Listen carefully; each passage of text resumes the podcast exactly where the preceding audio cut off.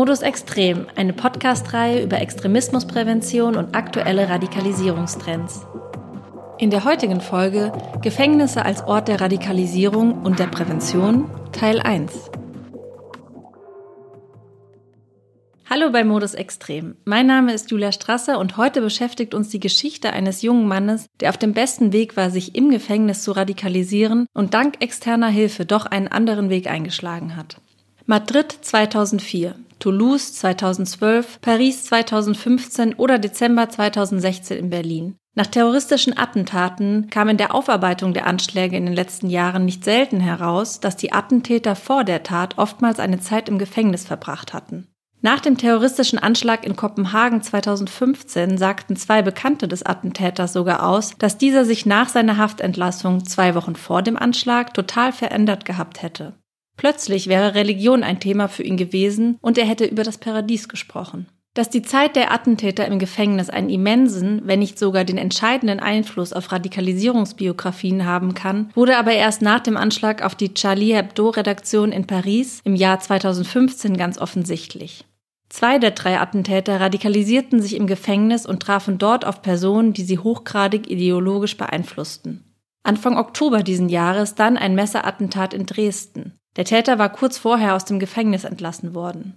Nur wenige Wochen später ereignete sich in Wien ein weiterer terroristischer Anschlag. In beiden dieser Fälle nahmen die Attentäter an einem Deradikalisierungsprogramm in und außerhalb der Haft teil. Dass Gefängnisse ein Ort der Radikalisierung sein können, ist im Kontext der Präventionsarbeit schon länger bekannt. Doch wieso eigentlich? Was sind die Gründe, wieso sich gerade junge Menschen im Gefängnis radikalisieren? Welche Gefahren lauern dort und wie kann ihnen begegnet werden? Sind Gefängnisse Brutstätten der Radikalisierung? Mein heutiger Gast muss es wissen. Adam war selbst im Gefängnis inhaftiert und kurz davor, einen radikalen Weg einzuschlagen. Da er nicht erkannt werden will, haben wir seinen Namen geändert. Hallo Adam. Ich habe in der letzten Staffel im Podcast viel mich mit Menschen unterhalten, die mir erklärt haben, warum man sich radikalisiert, was die Gefahren sind, was die psychischen äh, Beweggründe sind. Mir wurde ganz viel erzählt, aber ich habe relativ wenig persönliche Geschichten bisher gehört. Deswegen würde ich jetzt einfach mal fragen, wie ist deine Geschichte oder was, was ist dir passiert? Ich bin vor zwölf Jahren, 13 Jahren mal ins Gefängnis gekommen, wurde verurteilt zu 30 Monaten wegen Körperverletzung, wegen Straftaten, ja, hauptsächlich Körperverletzung, schwere Körperverletzung. Da musste ich in einem Jugendgefängnis. Ich war circa 19 Jahre alt, sogar 20. Bin dann in einem Jugendgefängnis gekommen, habe vorher nichts mit der Religion zu tun gehabt. Ich wusste zwar von Haus aus, ich bin Moslem, äh, kein Schweinefleisch gegessen, aber sonst alles andere gemacht. Also geschlagen, Drogen, alles. Alles, was so der Islam verbietet, habe ich gemacht. Dann bin ich ins äh, Gefängnis gekommen, in einem Jugendgefängnis. Und äh, da habe ich dann ersten oder zweiten Tag einen Mitgefangenen kennengelernt, der war auch Moslem, war sehr freundlich, hat so eine Ruhe gestrahlt, hat mich begrüßt, hat mir was zu trinken gegeben. Ich war gerade zwei Tage da, ich war noch so unter Schock. Und dann habe ich ihn gefragt, wie lange er schon hier ist, weil ich dachte, der ist bestimmt seit drei Tagen oder vier Tagen. Ist halt noch diesen, unter diesem Schock. Deswegen ist er noch so gut gelaunt. Und äh, das war ein Schock für mich, wo er dann sagte, ich bin seit sechs Jahren hier. Ich habe ihn gefragt, ob er noch äh, normal ist. Wie kann man noch äh, lachen? Wie kann man noch so gut drauf sein? Dann sagte er mir, mach dir lieber Gedanken um die Strafe Gottes im Jenseits, nicht äh, hier. Was tun die Menschen uns an? Die geben uns Essen, die geben uns Trinken. Das ist keine Strafe, aber überleg mal, wie Gott dich bestrafen wird für das, was du gemacht hast. Mach dir darüber Gedanken. Deswegen kann ich so mit umgehen und das hat mich echt so fasziniert, seine Haltung, wie stark der war. Und ich bin dann in meinen Haftraum gegangen, mir wirklich viel, viel Gedanken drüber, über diesen Spruch, was er gesagt hat dann wollte ich so sein wie er, also auch so stark und äh, mich von allen distanzieren, von allem Schlechten, von Drohungen, von Unterdrücken, von Körperverletzungen und habe gesagt, ich möchte mein altes Leben nicht mehr. Ich äh, will gläubig werden, habe dann im Gefängnis angefangen, über meine Religion zu lernen. Wie geht die Waschung? Wie geht das Gebet? Und ich konnte halt leider diesen Wissen nur von Mitgefangenen bekommen. Weil im Gefängnis bietet man ja nicht viel an. Man hat einen Pastor. Ich war auch da, habe auch den äh, Pastor damals gefragt, kann ich irgendwie Lerninformationen über irgendwelche Bücher? Sagt er, tut mir leid, ich bin kein Moslem, ich kann Ihnen das nicht geben. Also war ich gezwungen, dann mein Wissen durch Mitgefangene zu erlangen. Und äh, das ist das Gefährliche, weil man sperrt einen 19-, 20-jährigen Mann ein. Man sieht, wie stark die anderen sind. Die brauchen keine Drogen, die brauchen keine Schlägereien. Und was hält die von sowas fern? Die Religion, das Glauben. Und mein Glück war, dass ich wirklich gute Muslime kennengelernt habe. Nicht Muslime, die radikal oder mir komplett was Falsches beigebracht hätten. Das war mein Glück und mein großes Glück war, ich habe damals auch VPN kennengelernt. Thomas Mück habe ich auch kennengelernt. Der hat mir so Ausdrücke aus dem Internet gebracht, weil ich konnte kein Arabisch lesen und schreiben, sondern ich habe die Religion oder den Islam auf Deutsch richtig verstanden. Und äh, was mir damals Thomas gebracht hat, das habe ich auf, aufgesaugt, wie so ein Schwamm. Weil man hat nichts anderes im Gefängnis. Ne? Man muss sich vorstellen, entweder man geht diesen Schlägerweg oder man geht diesen Drogenweg oder man nimmt den Religionsweg. So viele Möglichkeiten hat man nicht. Und ich habe mich für die Religion entschieden, weil ich wollte keine Menschen mehr hauen, schlagen, Unrechtes tun. Wenn man mich heute fragt, wenn ich zu meiner Zeit, während ich im Gefängnis war, falsche Muslime um mich herum hätte, dann wäre ich eine tickende Bombe geworden. Weil ich hätte mich auch gar nicht wehren können. Ich hätte auch das Richtige gar nicht haben können. Wie denn auch? Ich bin eingesperrt, habe nur meinem Gleichen da sitzen.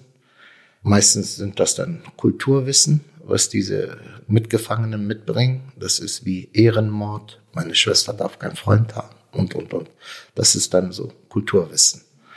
Und dann vermischt man Kulturwissen mit Religion. Und dann ist das für einen, der keine Ahnung hat, kein Wissen hat, äh, Religion. Und dann wird man ganz einfach leider zu einer tickende Bombe. Das heißt also, du würdest ganz klar sagen, der Grund dafür, dass du dich dafür auch interessiert hast, war der Fakt, dass du in einem Gefängnis warst. Das wäre jetzt draußen so nicht passiert. Draußen habe ich ja damit äh, nichts zu tun gehabt, wollte ich auch nicht. Und im Gefängnis lernt man das ja. Man, man sieht ja, man, entweder man entscheidet sich für diesen Weg, auch so ein Schutz, so ein Schutzmechanismus, was man sich da selber beibringt, sich zu schützen und weil man muss sich das so vorstellen, einen Jugendlichen, der im Gefängnis betet, zu dem kommt keiner und sagt, willst du mal mit einem rauchen? Oder zu dem kommt keiner und sagt, lass uns den abziehen weil die lassen den dann in Ruhe, weil die wissen, der geht seiner Religion nach. Kaum wollte jemand mit mir zu tun haben. Nur die, die mit gebetet haben. Also man hat richtig gemerkt, man ist wirklich in Gruppen aufgeteilt. Und das ist auch dann ein Schutz. Und dann kriegt man auch ein Ansehen, auch von den Mitgefangenen. Man wird respektiert, weil man sagt, er ist stark, ne? obwohl er könnte jeden Tag hier Mitgefangene unterdrücken, Drogengeschäfte machen. Und er macht es nicht. Und dann sieht man, wie stark der ist. Natürlich, was dann die Anstalt von mir gedacht hat oder ne, das, das war mir nicht bewusst, so, dass die irgendwie von mir Angst haben oder dass ich irgendwie irgendwas mit Terrorismus, geschweige, ich wusste noch nicht mal, dass es sowas gibt. Heute weiß ich genau, da fängt's an. Aber du sagst selber, wenn du an die Falschen geraten wärst, wärst du eine tickende Zeitbombe mhm. gewesen, mhm. weil du alles gemacht hättest, was man dir gesagt hätte, oder weil? Weil ich keinen anderen Weg hätte, außer äh, diesen Weg, weil ich wollte wissen über die Religion und äh, da war ich dann froh, egal von wem, weil ein Mensch, der gerade neu, frisch seine Religion kennenlernt, der saugt, wie so ein Schwamm, das alles aufsaugt. Und das war bei mir der Fall. Ob das jetzt richtig oder falsch ist, das hinterfragt man dann erstmal nicht. Nicht im Gefängnis. Ich kann nicht mal kurz zu einer Moschee rüber und fragen, ob diese Aussage richtig ist. Nein, sondern ich nehme das und, und halte daran fest. Und wie ist das dann abgelaufen? Die Mitarbeitenden in der JVA, ist das denen aufgefallen? Mein Aussehen hat sich stark verändert. Ich habe nur noch im Haftraum gesessen, habe viel gebetet, bin sehr viel laufen gegangen, um fit zu bleiben. Mein Bart wuchs immer und das alles zusammen hat irgendwie die Anstalt zu einer Entscheidung gebracht, dass irgendwas nicht mit mir stimmt, weil der macht sehr viel Sport.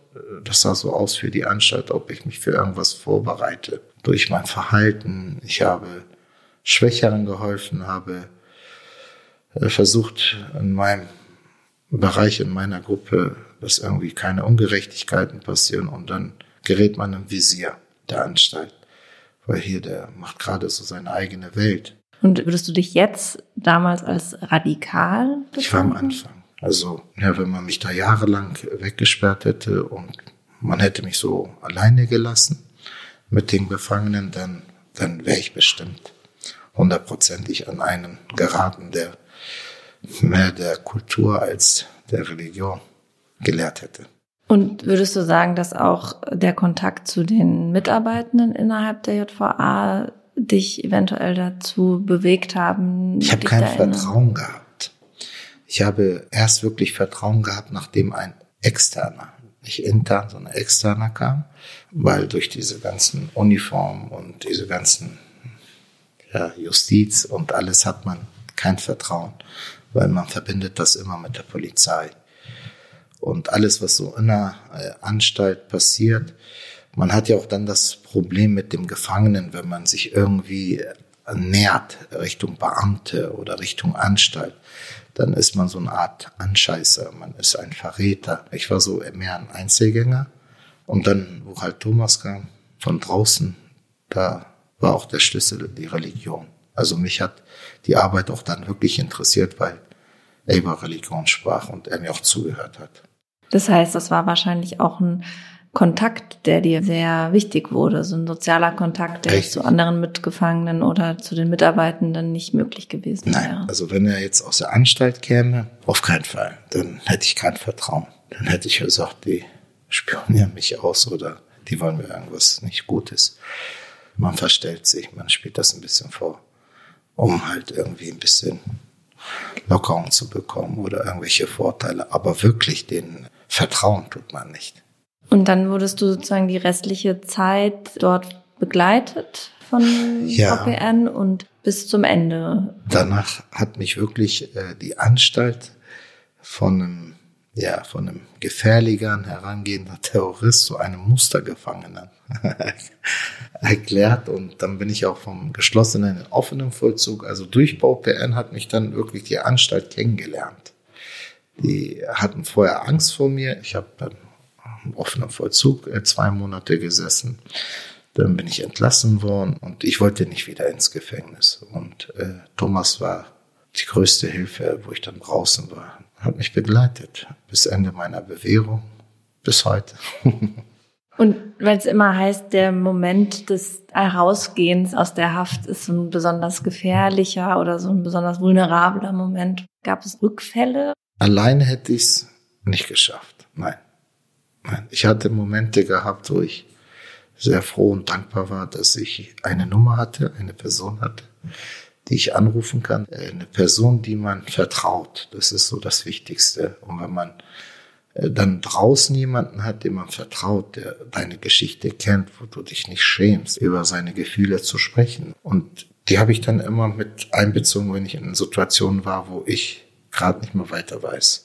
Und wenn du jetzt in JVAs gehst und dann mit jungen Menschen redest, kannst du selber sehen, hm, hier ist zum Beispiel eine tickende Zeitbombe. Wo machst du das dann? Das ist fest? uns leider auch passiert. Ich äh, war mal in einer Anstalt, auch mit einer Kollegin.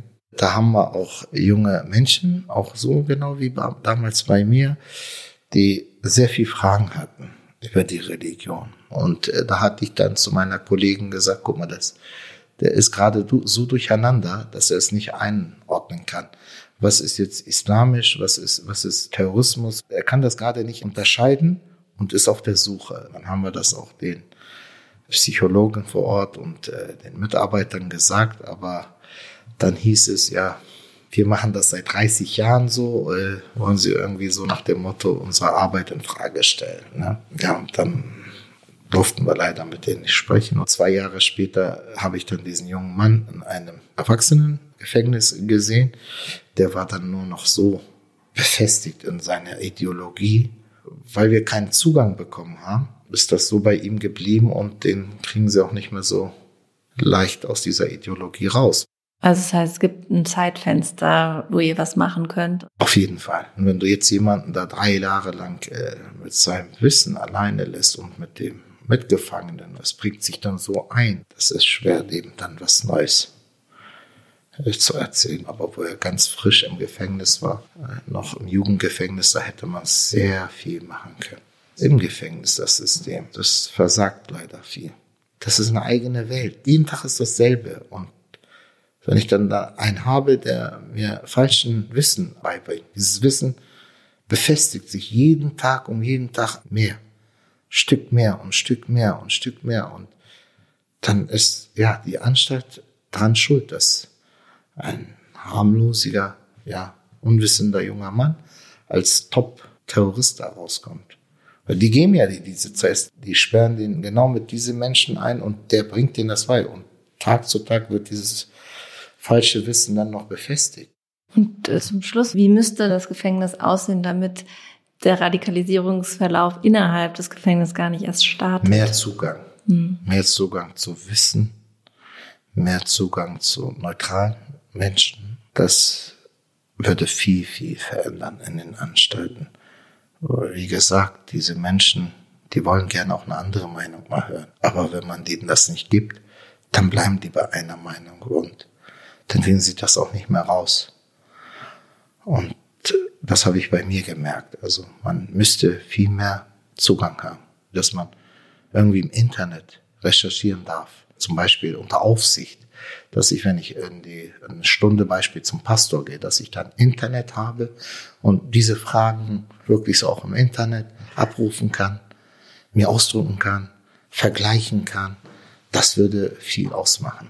Dass man zum Beispiel dem Imam da drei oder vier Stunden gibt, dass man dann genau mit diesen Fragen, mit allen gemeinsam diese Fragen ausarbeitet oder zusammen mal stellt und mhm. guckt, was sagt der Imam dazu, was sagen die anderen. Das hätte mir sehr viel geholfen, weil ich hatte dann Aussagen, wie zum Beispiel Ehrenmord. Ehrenmord ist erlaubt. Ich wusste nicht, wem ich fragen soll, ob das irgendwie religiös korrekt ist oder nicht. Bestimmte Sachen, die man als Mann so nicht gerne, ja, so ein bisschen, man ist ja, ja so, man schämt sich zum Beispiel bestimmte Fragen.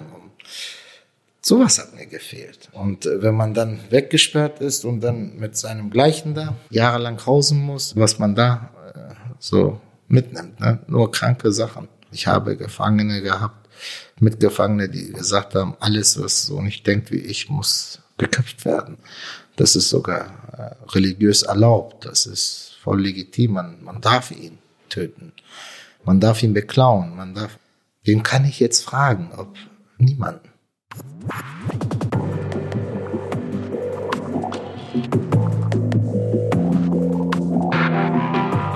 Für Adam ist ganz klar, aus ihm wäre eine tickende Zeitbombe geworden, hätte er im Gefängnis die falschen Menschen kennengelernt.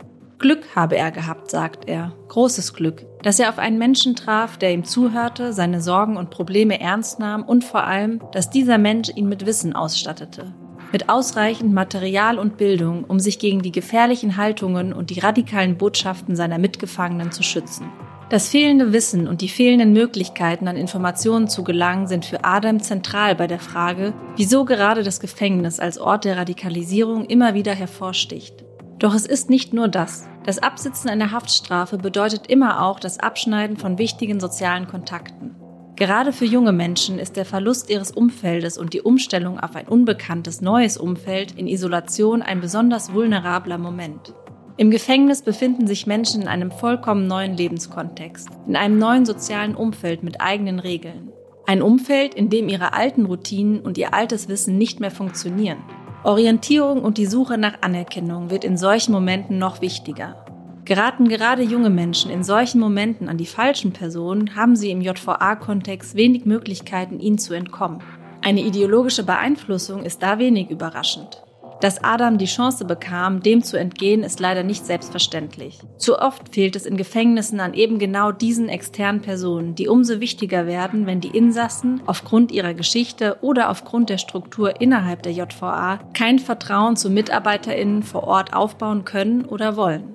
Wie genau diese Arbeit vor Ort in Gefängnissen aussieht, welche Herangehensweise Präventions- und Deradikalisierungsberaterinnen haben und wie gut das im JVA-Kontext wirklich funktionieren kann. Mit diesen Fragen befasse ich mich in der nächsten Folge von Modus Extrem. Diese Episode wurde im Rahmen des Projekts Way Out produziert. Way Out wird vom Fonds für interne Sicherheit Polizei der Europäischen Union gefördert. Modus Extrem, eine Podcast-Reihe über Extremismusprävention und aktuelle Radikalisierungstrends. Produziert von Studio 36.